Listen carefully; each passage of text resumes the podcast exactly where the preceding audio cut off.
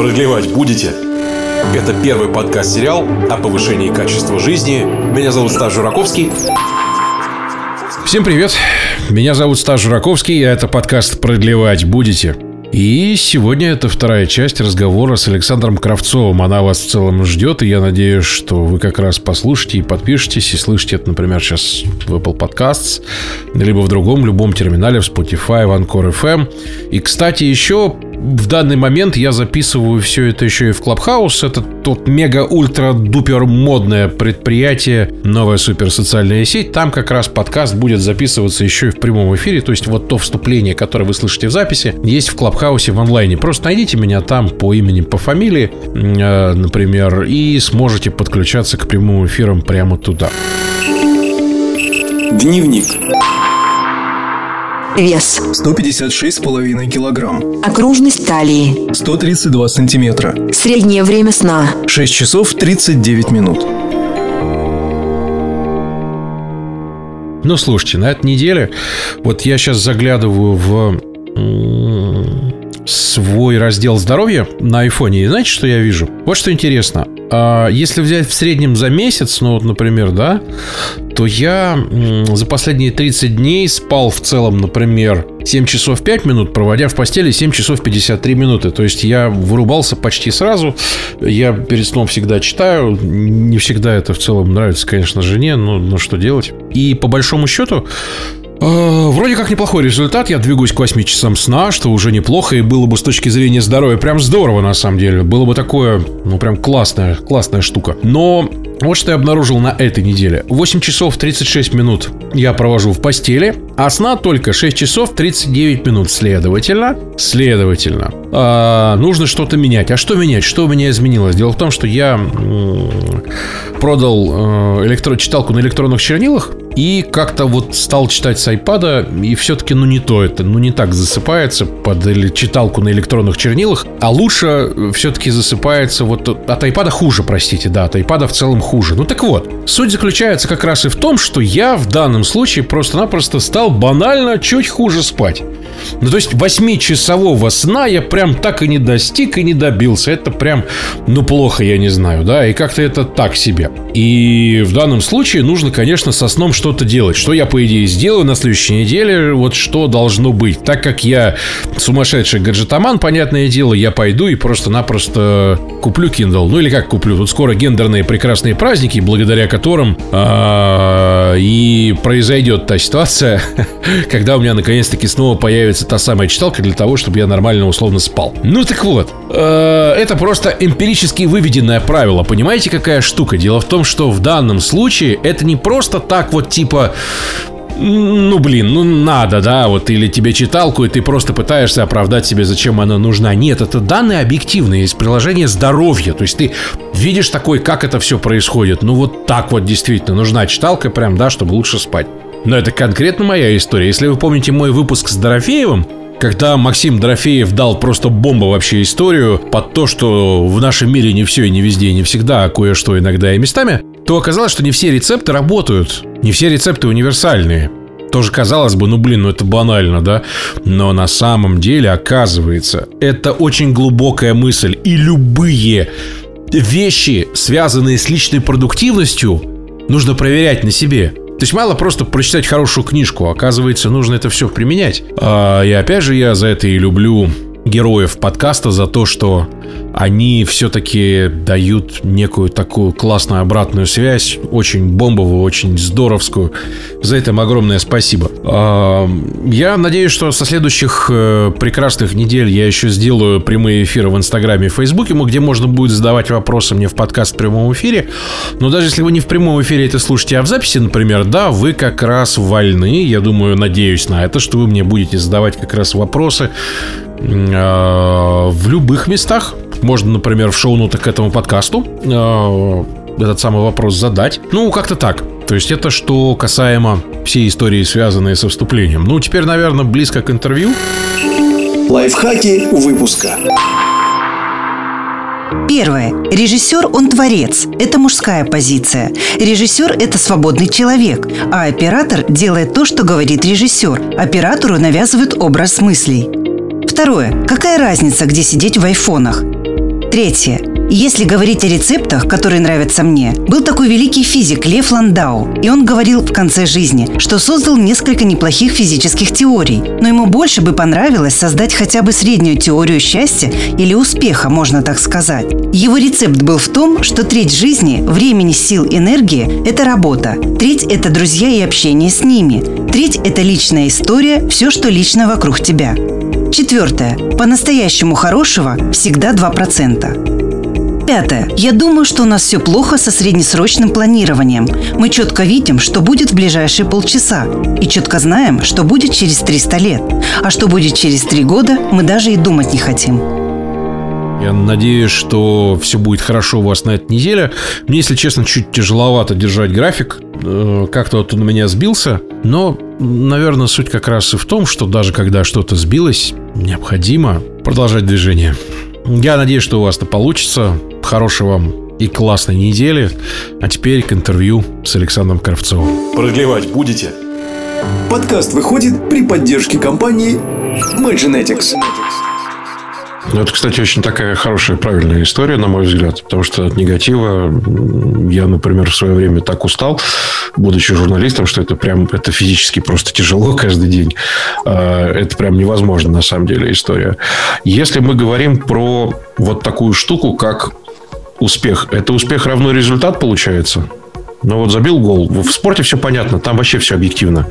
А, сколько угодно. В спорте ничего не объективно. В спорте ничего не объективно. А в спорте вы можете сегодня стать чемпионом, а завтра у вас отвалятся суставы. А, если в вашей объективности просто стать чемпионом и суставы не учитываются, то можно так говорить. Но просто суставы на следующий день заболят. Да. Вот. И, в общем, э, я солидарен с Черчиллем, который, когда его спросили, как он так бодро прожил до 80 50 лет, сказал каждый день э, несколько сигар, армянский бренди и, главное, никакого спорта. А, э, что, что не означает, что я отношусь плохо к физической культуре. На самом деле, объективность, она, на мой взгляд, субъективна. Кто mm-hmm. что слушает, тот в то и верит. Кто слушает Сергея Борисовича Переслегина, верит тому, что говорит Переслегин. Официального там мэра столицы и его средства массовой информации никто слушать не хочет, но они нам лезут со, со всех там счетов и средств массовой информации в глаза, в уши, и по большому счету тянутся к нашему подсознанию. Это очень опасно. Я думаю, что мы все связываем. И результат на табло это важно, суставы это важно. А, тренер, члены команды, это важно. Как вас оценивают болельщики, это тоже важно. Это единое целое. А, и, наверное, можно в моменте, когда вот, вот сейчас стоишь на пьедестале, или когда ты сейчас э, посчитал прибыль миллион условных единиц, говорить то, что в моменте ты можешь вот как фотография цифровая мгновенная этот момент схватить. Но, э, но наступает следующий момент, и вообще это, конечно, э, такой видеоролик длинный, э, размером с жизнь. И тут очень важно быть не оператором, а режиссером. А, кстати, в чем тогда разница? То есть, как тогда режиссером стать, а не оператором? То есть отвечать ну, за всех... Режиссер он творец, а режиссер это мужская позиция, режиссер он свободный человек, а оператор делает то, что говорит режиссер. А, оператору навязывают а, образ мысли. Ну, до режиссера, конечно, есть еще сценарист, но это другая история. Мы не будем ее сейчас углублять, метафора достаточно простая. Ну да. В общем, в целом понятная. Как вы сохраняете ясность сознания? То есть клиповое мышление, оно, в принципе, бьет по всем, вот. И теперь у вас есть в руках страшное оружие под названием iPhone, которое может пиликать каждые 30 секунд, иногда каждые 10, у некоторых вообще каждую секунду блымкать, если все не отключать. А как вы ясность сознания сохраняете, чтобы вот не было такого, что не могу прочитать три странички текста и прям тяжело уже? Ну, во-первых, надо отключать iPhone. А, по возможности отключать его во время живого общения. Вы знаете, мне кажется, весь прошлый этикет и все прошлые правила хорошего тона, они устарели. А новое пока никто не написал. Я зачастую наблюдаю в ресторане экспедиции такую картину, когда приходит пара, садится за стол. А у нас там поют каждый вечер хорошие музыканты. И вообще у нас официанты приучены к горизонтальному общению. И вот они достают э, друг напротив друга два айфона и в них сидят. И я наблюдаю за ними, и они сидят. А мы не то место, куда люди ходят от того, что сильно хотят есть. Мы то место, куда люди ходят ради мечты, события, маленького чуда. И они сидят в своих айфонах.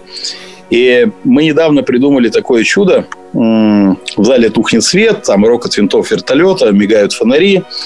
Э, выходит стюардесса. Все это было придумано под отсутствием авиаперелетов, к которым мы все привыкли. Выходит стюардесса с тележкой стюардессы. Я обращаюсь в аудиозаписи как командир экипажа Expedition Airlines.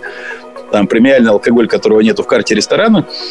Э, играет у стюардессы бейдж Жанна, играет музыка, там песня стюардесса по имени Жанна, а они сидят в айфонах. Вот эти люди, которые пришли в ресторан, ты думаешь, елки-палки, ну какая разница, где сидеть в айфонах? И, конечно, это нужно лимитировать во времени. Э, и я думаю, что сейчас э, очень важно, когда ты общаешься с человеком живую, гаджеты, ну, хотя бы на какое-то время отключать, потому что э, ведь не стоит долго говорить там про зеркальные нейроны, но то, что ты говоришь, э, зачастую зависит от того, кто тебя слушает. Он с тобой в связи или нет, понимает или нет.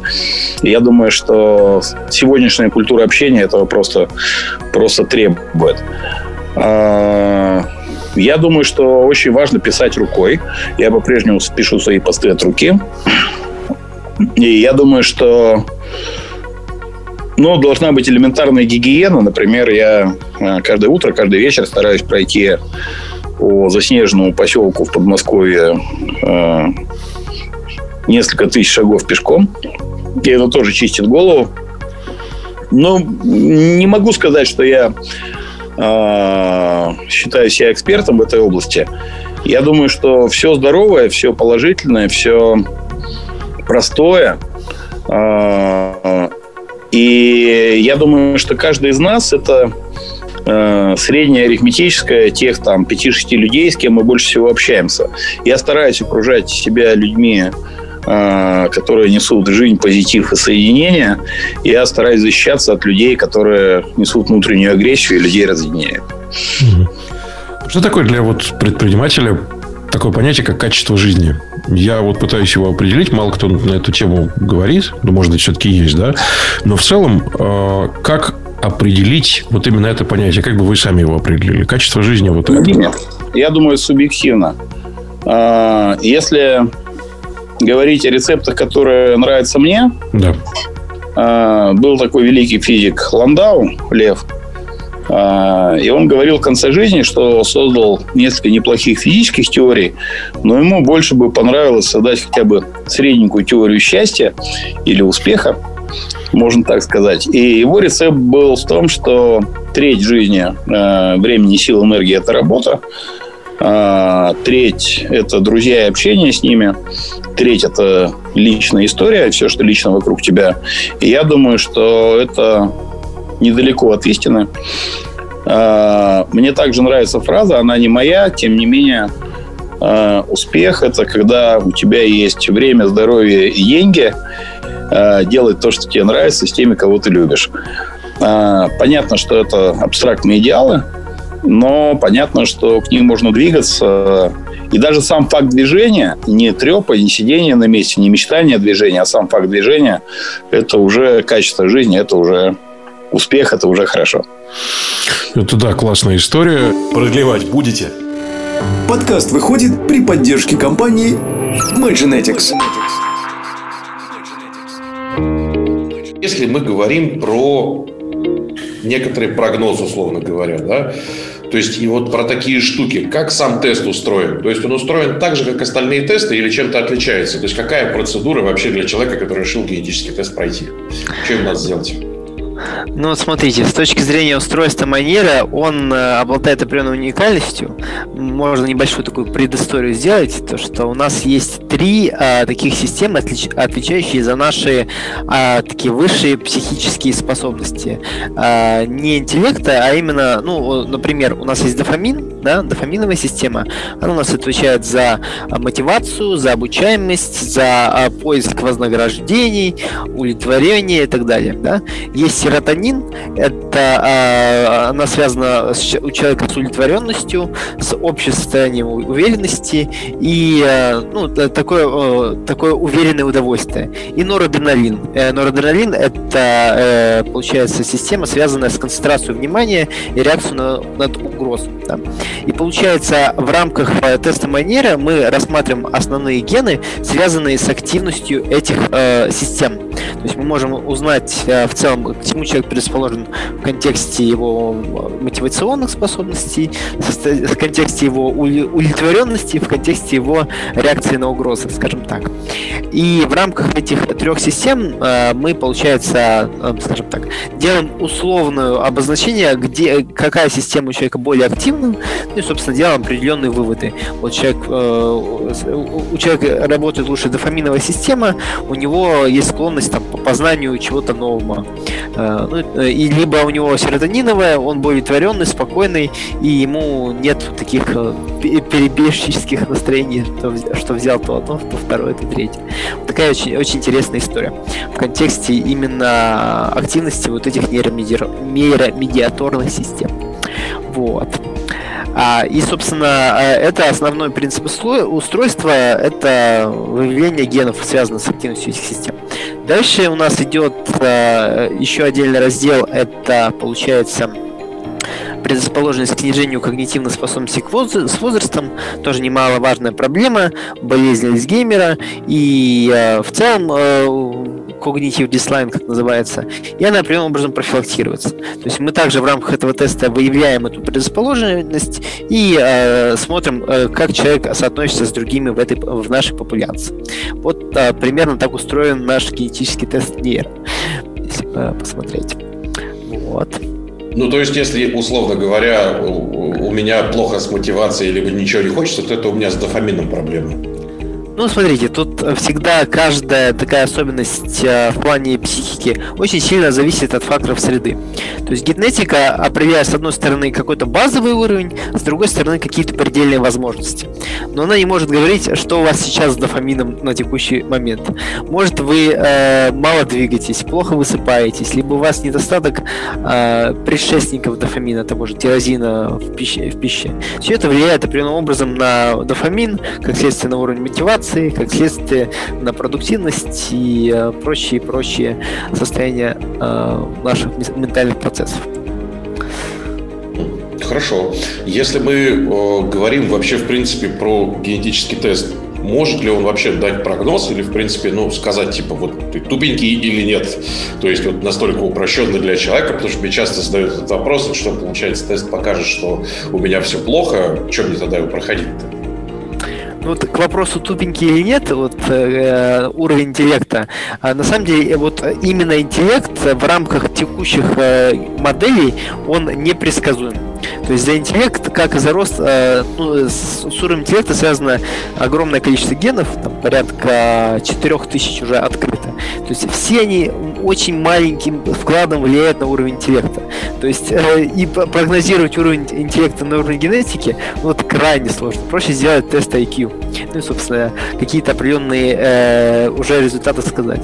А вот, например, э, у болезни Альцгеймера, та же самая, связана с уровнем интеллекта, она сильно зависит от генетики, количество генов, которые связаны с болезнью Альцгеймера, не очень большое. Ну и, собственно, можем именно вот это прогнозировать. Как интеллект будет меняться с возрастом. И что, собственно, нужно делать, чтобы э, снижение интеллекта с возрастом не было. То есть это более конкретный признак, который более генетически терминирован, и э, его проще изучать с точки зрения вот этих построений моделей. Если мы говорим про уровень тревожности, прям вот написано в описании, можем там померить, я сейчас даже процитирую там э, уровень тревожности, вот получишь рекомендации по снижению уровня тревожности. То есть какой блок отвечает в тесте за вот эту историю?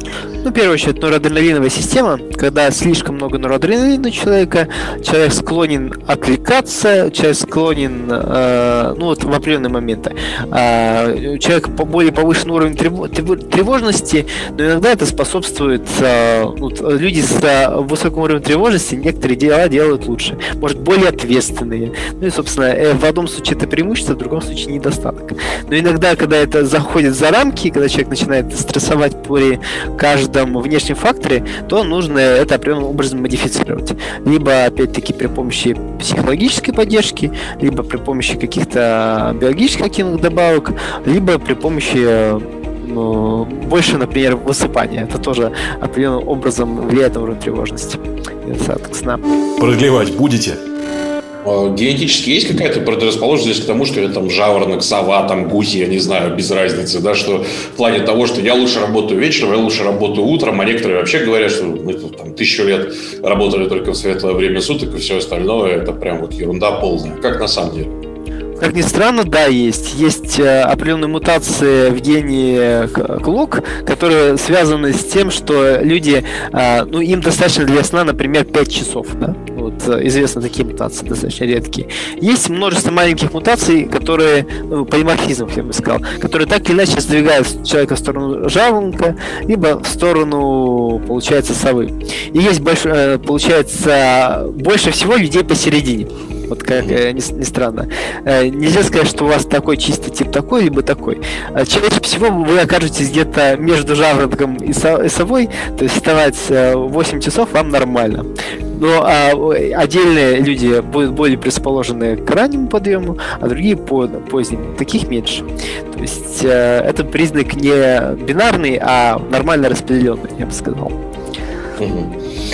Если мы э, говорим еще вот про какую историю, про точность теста и э, какие у него параметры. То есть нет ли такого, что у людей это как самосбывающееся такое пророчество, они такие ждали подтверждения своим каким-то догадкам, эти догадки получили, вроде как все, они такие красавцы, все отлично, все замечательно, потому что ну, плюс-минус понимать, как вот с этими рекомендациями условно работать, это я к этому веду.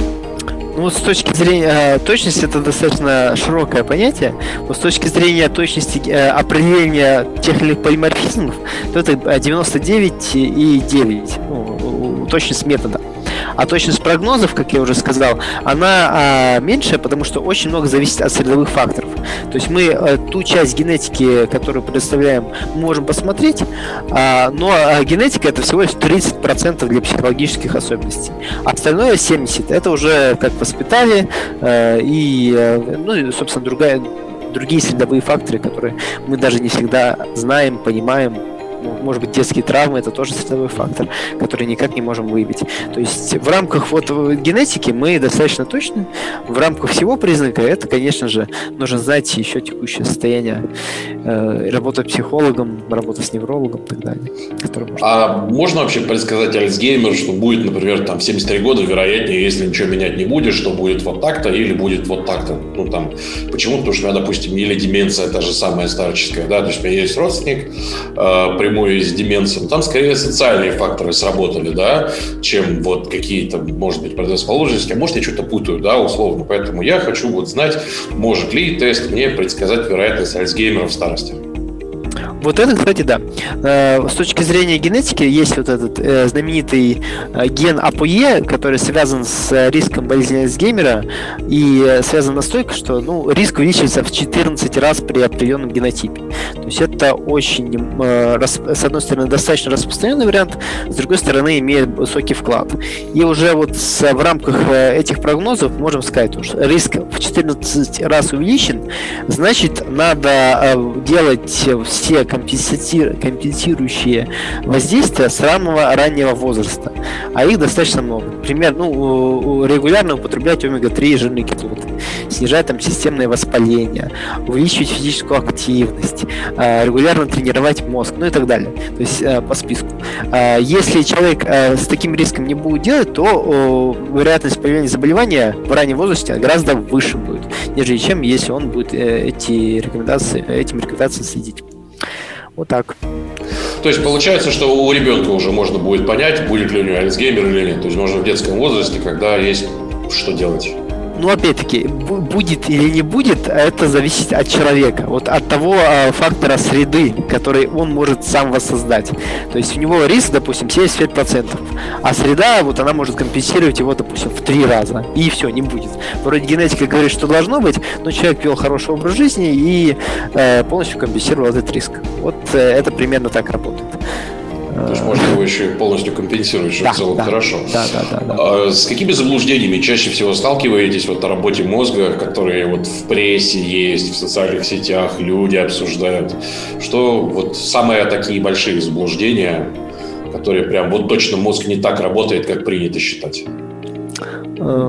Давайте подумаю. На самом деле, э, э, мозг сейчас на самом деле одно из самых таких э, сложных, э, э, сложно изучаемых структур. И вот э, есть люди, которые считают, что вот это уже на самом деле личное, то что э, э, мозг отдельная механика, как говорится, отдельно душа, да. Вот. Ну, на уровне биологии обычно так не смотрят, то есть э, в, в контексте биологии мозг это очень-очень-очень сложная биологическая вычислительная машина, которая э, реагирует на любые внешние воз- воз- раздражители, и вот неотделимо именно состояние вот нейронное от, ка- скажем так, ментальное. То есть э, наши мысли, они определенным образом сложно-сложно запрограммированы, они могут появляться стахастические, вот тут появляется свобода воли, как раз вот эта стахастика появления возбуждения нейронов, но все-таки это биологическая машина. Ну а есть э, альтернативная гипотеза, это разделение там, э, материальной части мозга и какой-то духовной. Вот в рамках этого мир и работает. Ну, одно такое, э, ну, нельзя сказать заблуждение, то есть э, это просто другой взгляд на мир. Ну, мы э, интерпретируем это в контексте биологии. Вот так. Кроме теста по понятным причинам, которые нужно пройти для того, чтобы понять, что у тебя происходит на самом деле, не из твоих догадок, не из того, что тебе родители сказали, да, а вот то, как на самом деле устроено. А Что еще точно работает для того, чтобы мозгу было, что называется, легче, лучше, интереснее, чтобы он дольше работал, чтобы он на максимум на свой вышел? Какие еще вещи работают? Ну вот с точки зрения, если прям приоритизировать все средовые факторы, э, первый значимый фактор это достаточный, достаточный уровень э, продолжительности сна.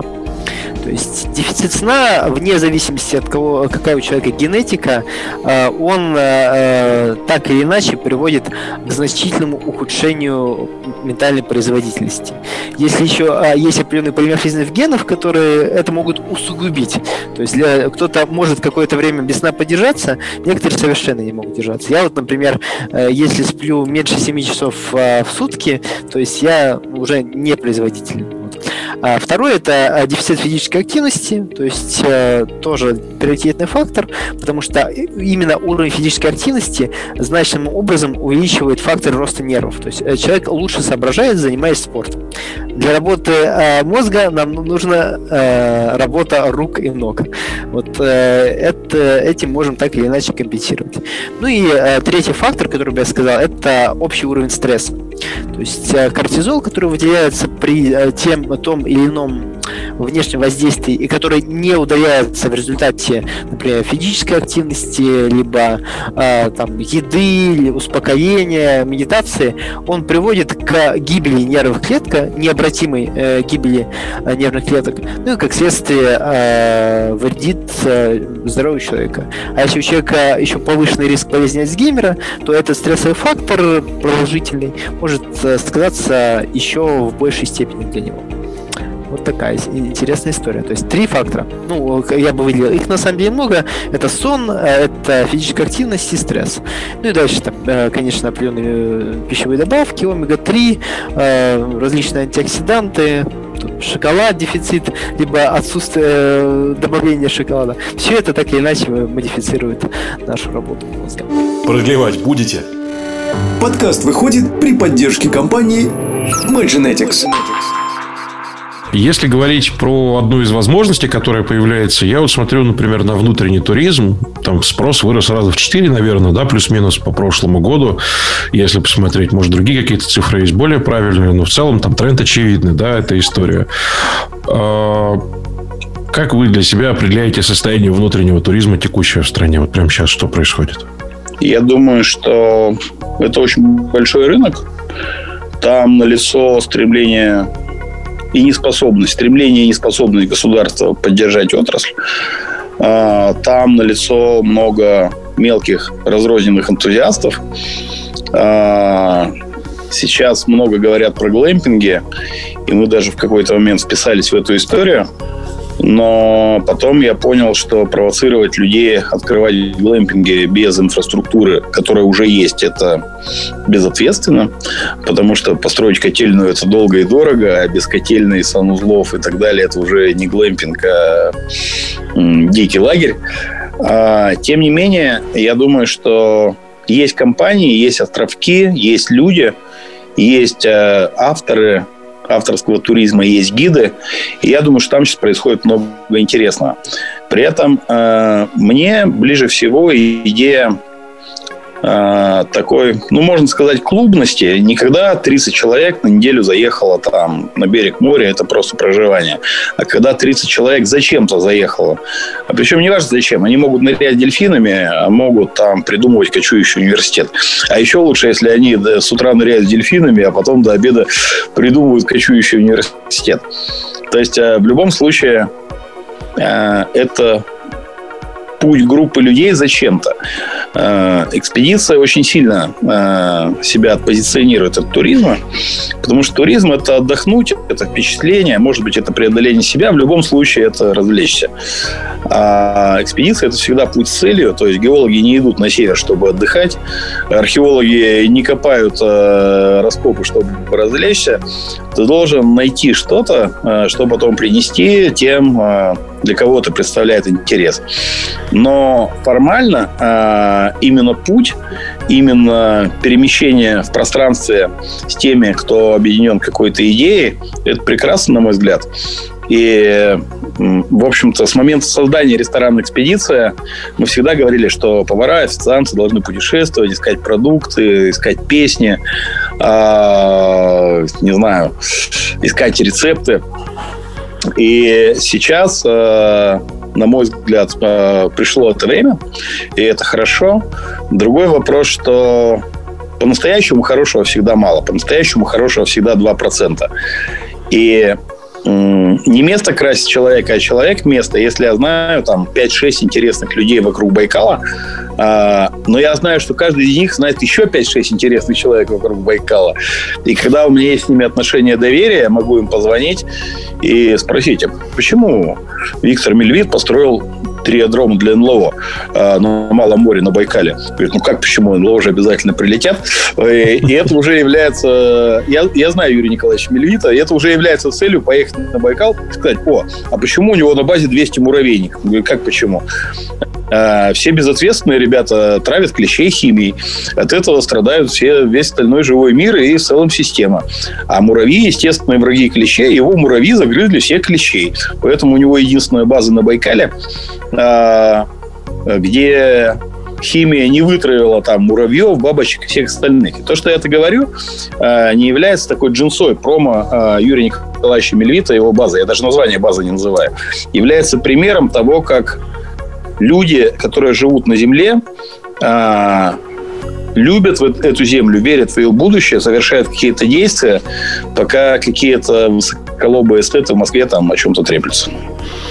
Классный подход, никогда не подумал, честно. Потому что одно дело, мы когда вот на дачу к друзьям приезжаем, у них проблема там с комарами, они жаловались. Первая моя мысль была, слушай, ну есть же по-любому какая-то химия, которая уничтожает все живое, а у меня жена просто из отельной сферы, и, соответственно, она говорит, да слушай, вызывается там за там, 100 долларов тебя обрабатывают, и в сезон никого нет. А оказалось, что можно так, чтобы все были, и ничего никому за это не было. Я вот о таком да. подходе не подумал бы даже. Интересный подход, хорошо. А такой подход всегда возможен или нет? Ну, вот это похоже на подход вин-вин вроде как, но он всегда возможен или иногда нет все-таки? Ну, он иногда невозможен, когда мы вступаем в противодействие с большими системами, но всегда можно стараться. А тот же Мельвит, когда на Байкале были пожары, а, даже я с группой товарищей приехал и потом пришел на кораблике ему помогать. Там лежала пьяная рота МЧС. э, которая ничего не тушила. Ведь пожару все равно тайга частная или тайга государственная. А если вы тратите государственный ресурс на тушение частной тайги, и непонятно, где граница по кадастру, это уголовное преступление. Поэтому пьяная рота МЧС э, лежала на берегу, смотрела в небо, и очень ограниченное количество людей спасали муравейники от пожара. А мы могли их не спасти, но мы их спасли, и это хорошо. Ну да, в целом, да, понятная история. Но при этом большое количество тайги не спасли, это важно. Ну да, это тоже такой момент. Первый подкаст-сериал о повышении качества жизни. Продлевать будете? Кстати, вот по поводу спасти, не спасти. Если честно, у нас доминирует очень такой подход. Э, я не знаю, черта это русского человека или нет. Э, я что-то в последнее время довольно мало читал классики, конечно, зря.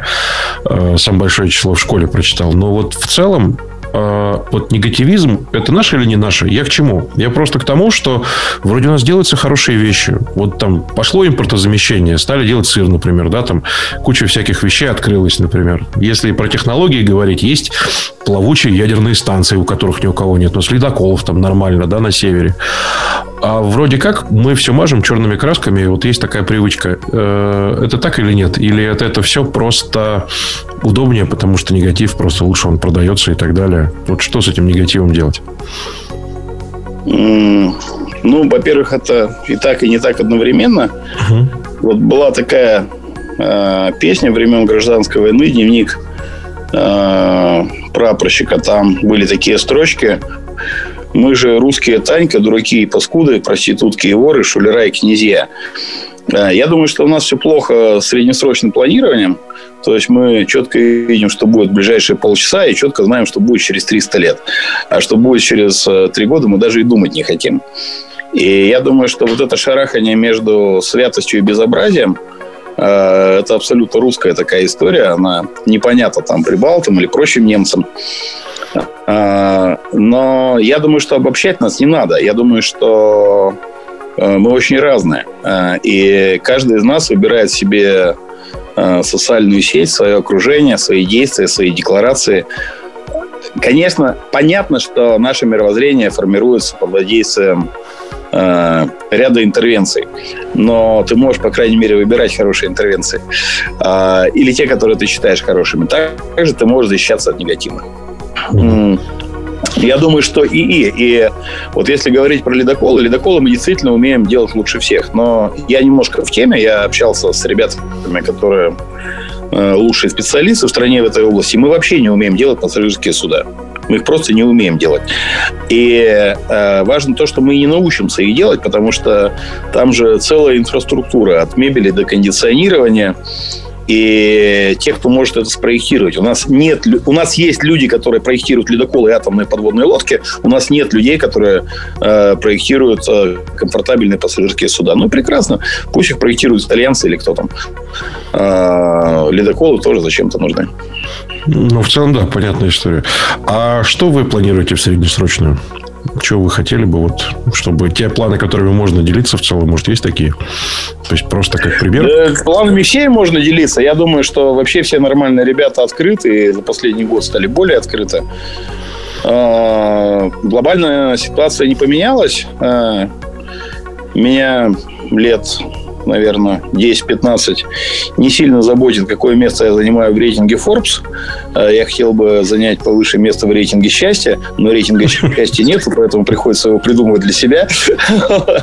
И с этой точки зрения э, ситуация не поменялась. Я думаю, что будущее принадлежит сообществам э, во всех смыслах этого слова. И я пытаюсь строить свое сообщество, свои сообщества несколько и участвовать в дружественных сообществах. А, я думаю, что важны локальные среды обитания. Это может быть крыша ресторана «Экспедиция», это может быть парк под Москвой, это может быть заимка в сибирской тайге, это может быть э, пляж на Траханкуте на западной конечности Крыма. Э, то есть это не сочетание, это одновременное присутствие природы, людей, правил. Э, часто я наблюдаю, когда в какую-то экосистему, где установлены правила, приходит человек со своими и начинает их ломать. Это ужасно, особенно если он в этом не раскаивается. А, но если система сильная, она все равно все выравнивает. А, и, и на самом деле у Экзюпери есть чудесная фраза «Оазис – это ежедневная победа над пустыней». А, по сути, у меня есть какое-то количество оазисов разной силы, разного размера, и мы ежедневно боремся с пустыней, со всем, что пытается эти оазисы разрушить. И дружим с другими оазисами, где нас тоже ждут. Понятный подход. Спасибо большое. Ну, в общем и в целом понятно. Ну, э, больше всего я люблю хорошие книги, хорошие интервью тем, что там придется много работать. А, я за свою жизнь а, должен был погибнуть с вероятностью процентов 90 больше 10 раз. И этого до сих пор не произошло. У меня есть гипотеза, что Бог меня для чего-то бережет, ему виднее. Мы дискутируем с братьями по разуму про наших ангелов-хранителей, про батарейки, которые у них могут сесть или не сесть. Угу. Я искренне полагаю, что впереди нас ждут неординарные события разного характера, и положительного, и не очень. И я искренне полагаю, что очень важно а, простраивать горизонтальные связи, выращивать грибницы, людей, которые могут радоваться и усиливать положительные неординарные события и сохранять э, свою э, сущность, э, свою целостность при негативных неординарных событиях, которые в том числе мы наблюдали в прошлом году. А, я этого нам всем желаю. Я всем предлагаю в этом участвовать и готов участвовать лично. Спасибо вам большое за беседу. Спасибо огромное. Супер. Продлевать будете? Это первый подкаст-сериал о повышении качества жизни. Меня зовут Стас Жураковский.